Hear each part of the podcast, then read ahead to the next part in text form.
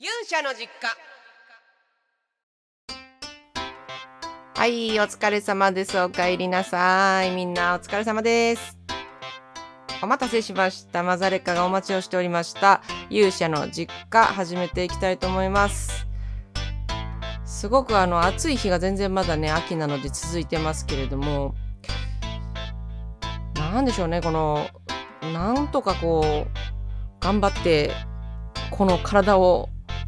なんとか慣らしていくしかないのかなとか思いながらですね、えー結構体調を崩す子供も大人も増えてますので、もう先月からずっとそんなこと言ってるような気がするんですけど、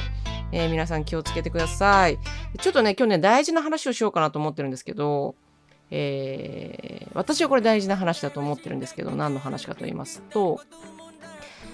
私この間あのツアーやらせていただいた時に今年のツアーちょっと珍しいスタイルで、えー終わった後にこう送り出しみたいな感じで、えーかつてあの早乙女太一くんがやってくれてたみたいなこう来てくれたお客様に、えーその衣装のまんまあの私も最後お会いをしてありがとうございましたありがとうございましたってこうさよならって送り出しを一人一人ねするっていうのが全ての会場であったんですけどその時にお客さんで、えーこれね一人じゃないんですけど何人かちょっとなんかねその数秒間の私とこの顔を合わせられる時にですねその数秒間で私に、えーすごいこう訴えてくれる方とか私にこうこういう言葉を言ってほしいっていうことを一瞬で伝えてくださる方とかがいてなるべくそれ答えようとしていたつもりではあるんですけどうまく答えれたかは分かんないんですけど、えー、と結構その何を訴えてくれたかっていうと私私のようなものが生きてていいんでしょうかとか生きててもいいって言ってくださいとか私うつで引きこもってるんだけどいいよって言ってくださいとかあの複数そういう人がいたんですよ。で私はすごい気になっていてその時もパッとあのお答えをしたんですけどちょっと私の思うところもあってこれはちゃんとお話で言っときたいなと思ったんですけどなんかその仕事をするってじゃあ一体何なんだろう？働くって一体何なんだろう？ということを一緒にちょっと考えてみたいなと思ったんですけど私のちょっと感覚では今の現代のこの日本の社会の中で働くっていうことの意味とか、えー意義みたいなところがちょっと大きく膨らまさせられすぎてるんじゃないかなと思っている節があります私は私の考えです。えー、もともとなんか働くっていうことって多分、えー結構時代の中でいろんなその意味合いとかが変遷をしてきてるらしいんですね調べると。もうあの働くっていうこと自体がですね、えー哲学者がずっとテーマにしてきてるぐらいの大きな大きなテーマなので、えー時代によっての位置づけだったりとかその意味合いも違ってくるんですけど例えばもう古代の時代も本当に昔の時代とかの、えー宗教的なところから言うとキリスト教とかはあのー一番最初その労働は罰であるみたいなところから解釈は始まってるみたいなんですね。だから辛くて当たり前みたいな。えっ、とこれ今労働って言いましたけどこの労働っていうものと仕事っていうものも分けて論じてる哲学者の方もいたりしてあなるほど確かに全然意味違うよなっていうのも聞いてると分かるんですけどもね。でそうキリスト教では昔々は労働は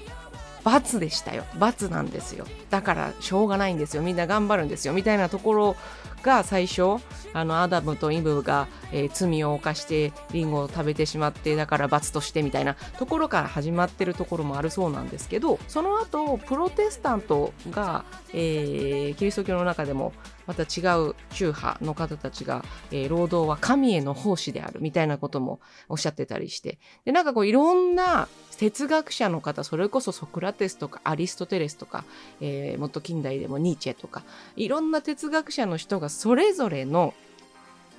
えー捉え方をしてるんですよ仕事とか労働って。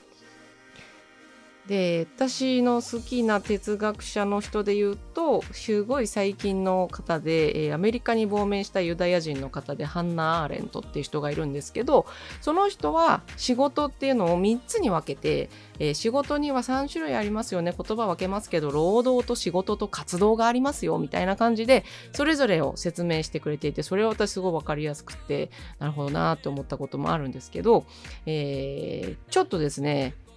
面白いことを言ってくれていた方がいて哲学者の、えー、この人のことはちょっと紹介しようと思った1人目の人がミシェル・ド・モンテーニュ。モンテーニュが言ったこと、えー、この人が言ったこと結構大事だなと思ったのは、えー、私の仕事そしてあなたの仕事はまず何よりも生きることですよと。生きることなんですよと。いうことをね言ってくれた人がいるんですよ。これすっごい大事なことかなと思って。この人ね、ワークライフバランスとかいう言葉もね、僕はそんな言葉は使いませんって言っていて、だってワークとライフ分けないもん。ワークはライフだからって言って、えー、つまりその仕事というのは誰かに雇われてお金を払ってもらってみたいなえー、定義でこの人多分考えてなくてですね分別とか、えー、自分の体験とか性分性格とか知識とかあと生活の習慣とかも全部それが仕事につながるんですっていうすごいねさすがのなんかこう大きい話をしてくださっていて。なのであなたの仕事はもう正直他の誰にも真似ができないしあなたの仕事はあなたがあなたとして生きることなんですって言い切ってる方なんですよ。これすごい面白い内容だなと思ってたので一つ紹介をしました。えー、そして面白い他にもいたのが、えー、ノルウェーのスベンセンという方がいます。スベンセンはですね、えー、働くことの哲学という、まあ、著作を出しているぐらい、えー、哲学で 働くって何だろうって考えてる方なんですけど、えー、この中で仕事というものを否定も肯定もしてます。で人生において幸福を得るための唯一の方法が労働なんであれば仕事は重要な役割を占めますけれども幸福になるのに必要なものは仕事だけではないっていうふうに言ってくれている一節があるんですね。これ私この通りだなと思っていてスベンセンさんのこの言葉にもうめっちゃあの賛成なんですけれどもそうさっきあの冒頭でもちょっと言ったのは仕事をしてお金を稼ぐっていうことの意味とか意義があと価値が非常に今の時代って大きく捉えられすぎなんじゃないかなと思ってしまうところがあるんですね。えー、そこでしか人生測れないわけじゃないはずなんですけど、えー、なぜかお金を稼いでる人とか、えー、仕事をしている人とか、えまあ目に見えてそういう働きをしているように見られる人の価値が高いかのようなえー、ちょっとこう内容の発信があちこち多いなーっていうのは少し気に非常に気になるところで、えー、私なんかはひねくれてるので。でそういう各いう私もあの資本主義の世界の中に生きているので、えー、自分も仕事をするし、えー、仕事をするからにはその仕事をすることによって、えー、お金をいただきたいし、えいただけないものは仕事じゃないんだろうなっていう話になっていくしでもその働くっていうことはですね、えー、働くということだけで自分は構成されないはずだと私は信じているたちなんですよ。もうこれあの22歳ぐらいの時に大学を卒業する時に就職活動を一切しなかったっていうところからも、えー、私のなんかこのだ、ダメ、ダメ人間プリって言ったらなんですけど、私のね、私はダメな人ですから、えー、私のその、社会にこう、適合しようとしないし、できないみたいなところがちょっと見え隠れするかなと思うんですけど、その大学卒業の時に結構みんな、周りの人もみんなすごい悩んでいて、私の俳優やってる友人とかもねそのその時すごい悩んでいる様子を見たなみたいな。で彼だけじゃなくていろんな友達がやっぱりその仕事をする社会に出るっていうことについてすごく悩んでいたなっていうのは、えー、思い出すと感じるんですけど、えー、働くということの価値とかそこで、まあ、成功するとかお金を稼ぐっていうことの価値がかなり今肥大化している大きく大きく捉えられてる、えー、世界だなと思うのでお金かさえ稼げればじゃあ逆に、えー、ちょっとなんだろうな人でなしな、え、態度をとっても、え、その人は許されてしまうのかとか、えー、例えばお金さえ大きく稼いでいればその人は人として尊敬されるのかとか結構大事なことだと思うんですけどここら辺が微妙だなと思うところが私は多々あります。なので、えーと、ツアーの時にその私仕事が今できてなくて鬱なんです引きこもりなんです、えー、こんな私でも生きてていいって言ってくださいって言ってくれた人がいるっていうことはわそう今なって自分で多分自分を責めてると思うんですよ。私今働けない社会にこう出て働けてないから私なんて生きてちゃダメなんじゃないか私なんて価値がないんじゃないかとか自分で自分をもしかして責めちゃってるかもしれないそんな人がいるのかもしれないなと思ったわけですよだからこれちょっとちゃんと話をしなきゃなと思って今取り上げてるんですけど、えー、働けないということは決してうんとその自分が所属している社会ここに私がいるよっていう社会に対して、えー、働けない自分が今働いていない仕事をしていないっていうことは決して引け目に感じることとかはあの必要ないと思うんですね。なんかこういろんな、えー、学問的にもそこはちゃんと保証されてる部分なんですけどそれがなんかあんまり世の中出てきてないなと思うんですけどちょっと紹介させてください例えばですよ、えー、狭山神経内科病院というところの、えー、徳永先生という方が書いてる論文がネットでも見れるんですけど働けないことがなぜ差別意識を生むのかっていう論文書かれているんですがそれを読むとすごく面白くってなんで今の私たちが暮らしてる今のこの日本がえー、働く人こそ社会に有用でみたいなそんな人こそ価値があってみたいな考え方をするに至っちゃったのかっていうことをちょっとこう教えてくださるような内容なんですね。で働けない人をどうして、えー、ちょっとこう人は差別的にちょっと見てしまうところがあるんだろうとかそれはもともと日本の中で、えー、社会福祉政策とかにも実はちょっとそこが入ってたりとかまあと今うちの息子も勉強してますけど憲法とかでも生存権とか出てくるんですけど生存権って生きてて私たち全員生きてていいんですよっていう権利のはずなんですけど生存権とくっついちゃってるその憲法の中に労働の義務っていうのが入ってるんですよね。勤労の義務みたいなそこは分けなきゃいけないんじゃないですかみたいな話をこの徳永先生は書いてくださっていてこれすごい大事なことだなと思いました。で、えっと、人間の話だけじゃなくて例えば生物学者の方も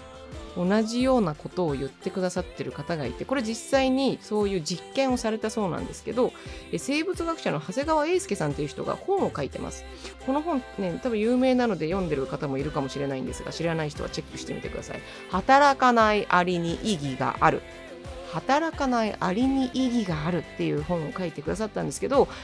ざっとかいつまんで言うとこれはえー、全員が働くそんな働きありだらけの集団と、えー、そうじゃなくて働きたくても働けないとかいう個体も存在する集団と両方例えば集団があったらどのようにその集団が発展持続していくんでしょうっていうのを見た時に働けないですっていうアリさんがいる集団の方がそちらのシステムの方がうまく働いて長くきちんと持続していくそうなんですね。全員が全員がもう本当にずっと働くみたいなシステムだと、えー、なんか滅亡するというような結果になっているそうです。これすごい、えー、アリさんの実験ではあるんですけどある意味その本能的に集団が集団で生きている時に、えー、なんだろうな効率とか合理性だけを求めてその集団を規律を作って、えー、進めていったらその先には何が残るんだっていう話で言うと人間とアリだとしても多分共通して通じるところは出てくるんだろうなと私は思ってるんですけどなんかの興味があったらぜひ読んでいただきたいなと思うんですけどというわけで何を言いたいかと言いますと、えー、最終的に私の考えです。私の考えなんですけど働いていなくても仕事をしていなくてもですよ。その人が。今は働けないとか今に限らず働けないということがあるとしてもですよ。その人はでも社会の中で必ず今生きている生きてくれていることによって必ず何かを生み出しているし何かを補ってるんですよ。それは、えー、人が言うそのじゃあ仕事のお給料とかそういう超一元的なお話じゃなくてね。じゃなくて例えばその人がじゃあ生きて、えー、ご飯食べますよね。洋服着ますよね、えー、電気も使うかもしれないですね。使わないかもしれないけど。そういう何か生きて自分が活動をして消費をすることによってその生産者を応援することは絶対的にしてますからね。社会システムに参加して回しているということにはなると思います。とかね。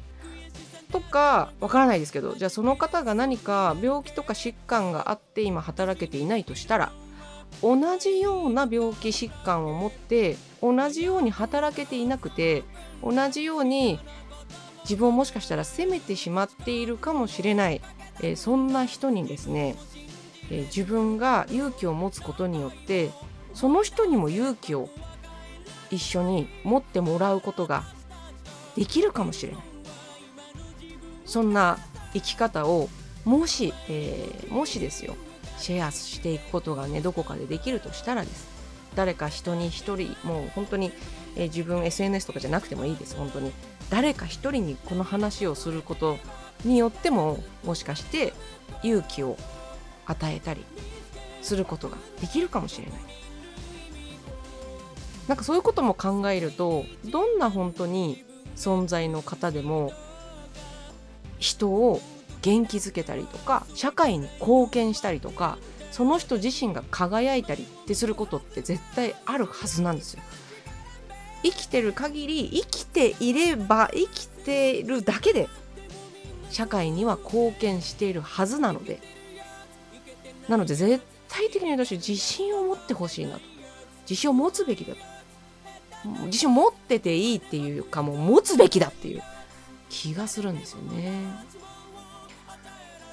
本当にあの世の中いろんなあの、ね、厳しい厳しい時代なので厳しい時代だからこそですねそうなんですよ。世の中ね厳しい時ってその経済が悪い時とか戦争がどこかで起きてる時とか、えー、ふと環境の天気が悪くて、えー、作物が不作の時とか歴史的にそういう時ってものすごく世の中の人たちみんなが厳しい意見を持つこうような風潮があるそうなんですけどそんな中で、えー、決して決して決して自分を責めないでほしいなと思います。あの、生まれてからその人の命がある限り働いたことがたとえない人でもものすごく人に影響を与えているし、えー、人に光をこう照らしているかもしれないしそこは本当に自信持ってほしいなと思いますね。うん。お願いします。私からのちょっとお願いでした。結構真面目にですね、私いろんな本調べて、自分ももうこれポチポチしながら、これ、これ読まなきゃとか、めっちゃもう、読む気満々の本がまた増えちゃったんですけどね。いや、本当に厳しい世の中ですよ。もう私はね、あの、なるべくこう、実家に帰ってきてくれるみんなを、えー、よしよしして、もう全然そんなこう、厳しい意見聞かなくて、よしと、えー、いうことを伝えながら生きていきたいなと思ってるんですけど、えー、さてです今日はですね、えっと、古い方の募集エピソードから一つと、新しい方の、えー、募集メッセージエピソードから一つちょっと紹介したいと思います。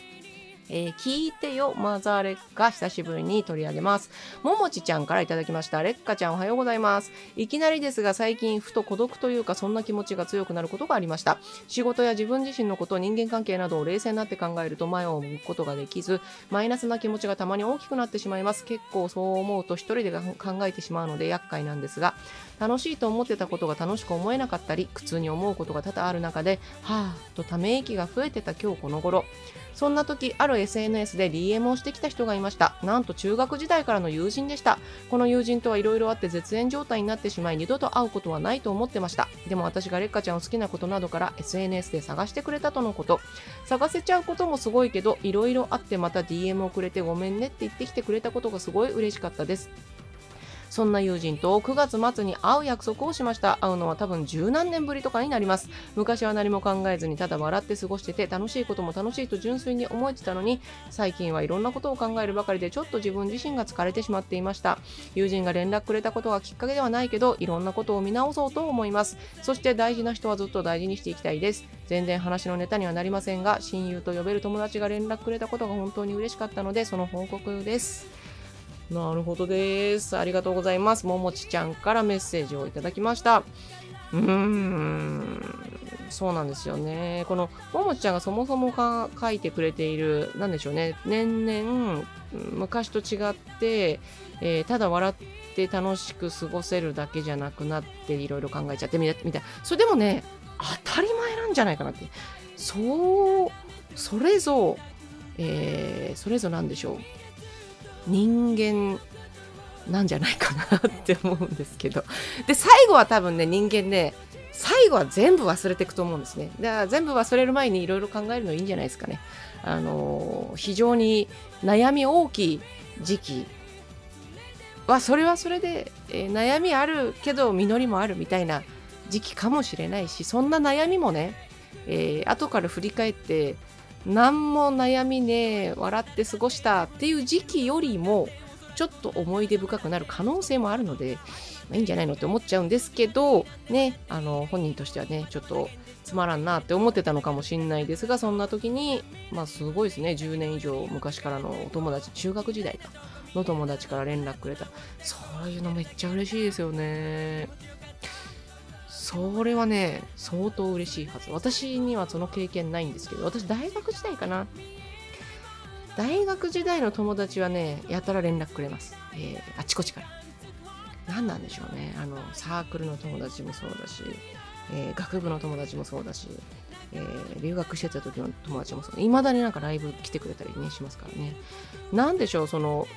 昔の友達で、昔なんかいろいろあっても、多分なんかあの地球と火星みたいな感じであのそれぞれ太陽の周り回ってるんでちょっと行ってくるわみたいな感じで OK また10年後ねみたいな感じであのそれぞれの人生が一回離れることってやっぱあると思うんですよね。いろんな理由で。でその後にあちょっとなんか久しぶりにその星と星が出会ってあなんかちょっと久しぶりなんだけど話そっかみたいな。感じになるのってやっぱりなんか運命的なところもあるし今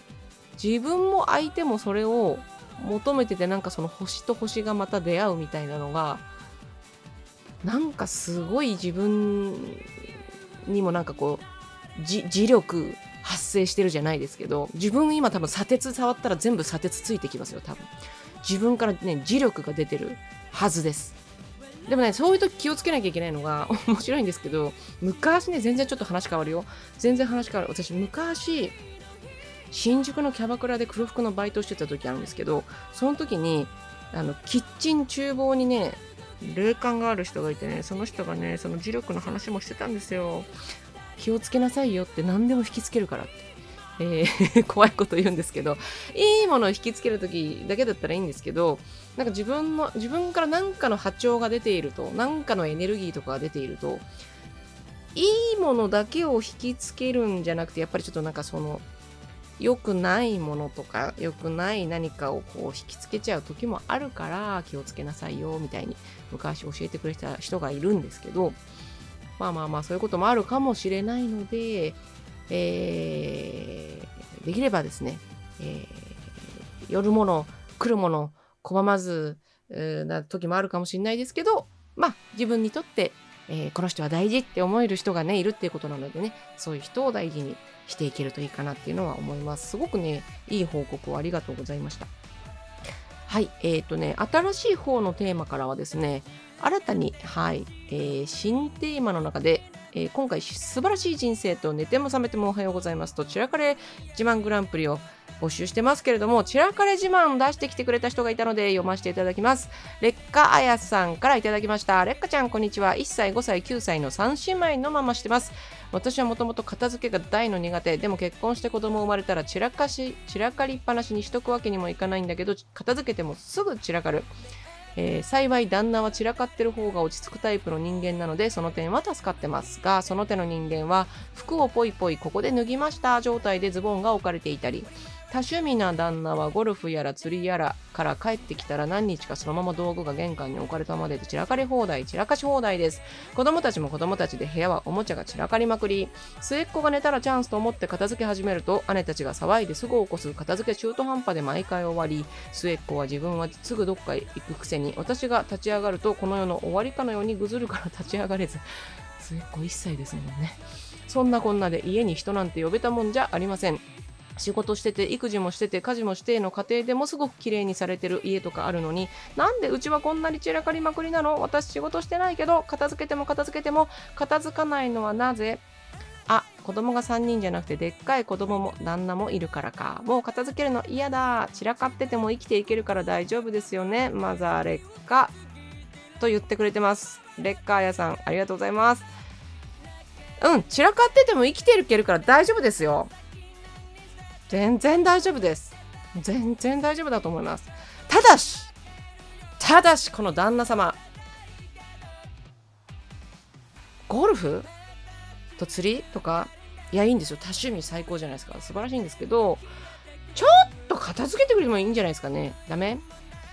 まあね、旦那様お仕事忙しいですからね。旦那様のお仕事の忙しさと1歳5歳9歳のお母さんしてるレッカー屋さんの忙しさを天秤にかけることは私はしませんけれどもしませんけれども基本的にねこれうちの話ごめんなさい。レッカーあやさんのお家の話じゃなくて基本的にうちの話なんですけど社会の中のこの家庭って最小単位だと思うんですけど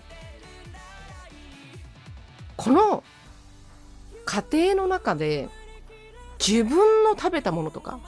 自分の着た洋服とか自分の使ったタオルとかを人に常にねしかも1回2回じゃなく常に人に